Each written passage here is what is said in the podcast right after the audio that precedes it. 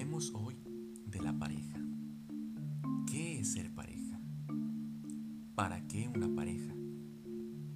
¿Me tiene que aportar algo mi pareja? ¿Por qué debe hacerlo? Y si es así, ¿qué debe aportarme? ¿Es difícil tener pareja? ¿Es algo innato que todos podemos fácilmente? ¿O es algo que debemos aprender mediante la experiencia?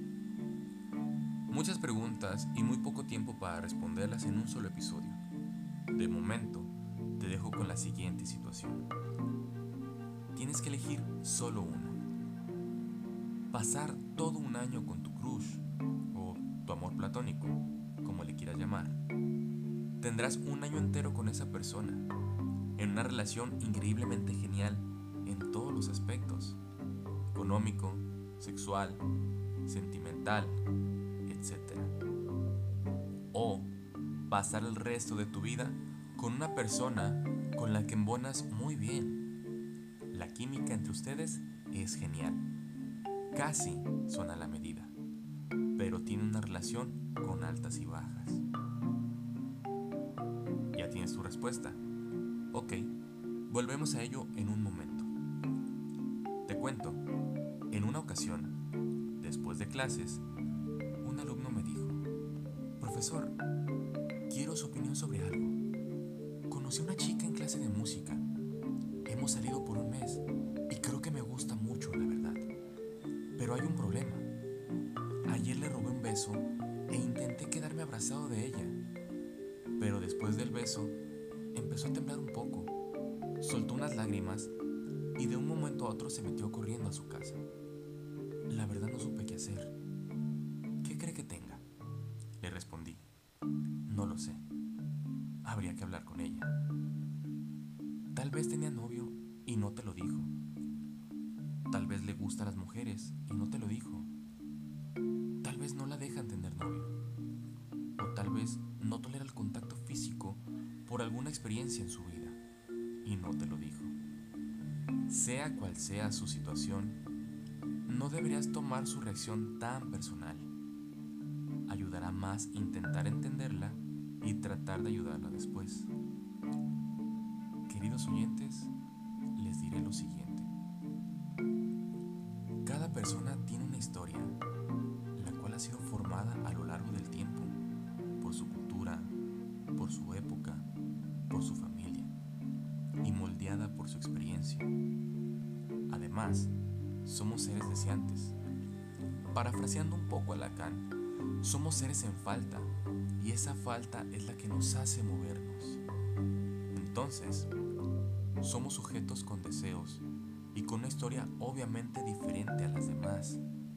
Por esa razón, puede que tu pareja no se sienta cómodo con frases cursis todo el tiempo, porque en su historia no tiene el mismo valor como en la tuya. Puede que demuestre más su amor por ti con tiempo a tu lado, en su historia los regalos costosos no tienen el mismo valor como la tuya. Puede que en la infancia haya sufrido alguna experiencia terrible cuando le dieron un abrazo, y eso es algo delicado, pero si juzgas a tu pareja con las experiencias de tu propia historia, no entenderás que un abrazo en su infancia no significó lo mismo que en la tuya. Este capítulo llega a su fin, pero no sin antes regresar a la pregunta que les hice. Obviamente la mayoría de las personas eligieron la segunda opción, pero honestamente, ¿cuánto tiempo te mantienes en esa postura? ¿Realmente puedes con una relación con altas y bajas? ¿O a la primera acción sin sentido para ti, entras en cólera y en lugar de buscar una solución, lo ignoras, haciendo una bomba que tarde o temprano reventará? Yo pienso que la mayoría de las situaciones difíciles se pueden evitar si en lugar de cambiar a mi pareja, me diera el tiempo y la oportunidad de escuchar su historia para entenderla. Eso no resolverá todo, claro está, pero te hará la relación más sencilla y eso ya es algo. Es todo por ahora. Me despido, no sin antes dejarte un último comentario. Parafraseando a Rodrigo Asio, dice así, hay cosas de las que tendrás que alejarte para poder ser. Y hay otras con las que realmente tendrás que aprender a vivir. Mi nombre es Alberto Cortés. Como siempre es un gusto saludarte. No olvides compartir este audio con todas las personas a las que les haga falta. Te aviso que sube episodios cada lunes. Te dejo mis redes sociales.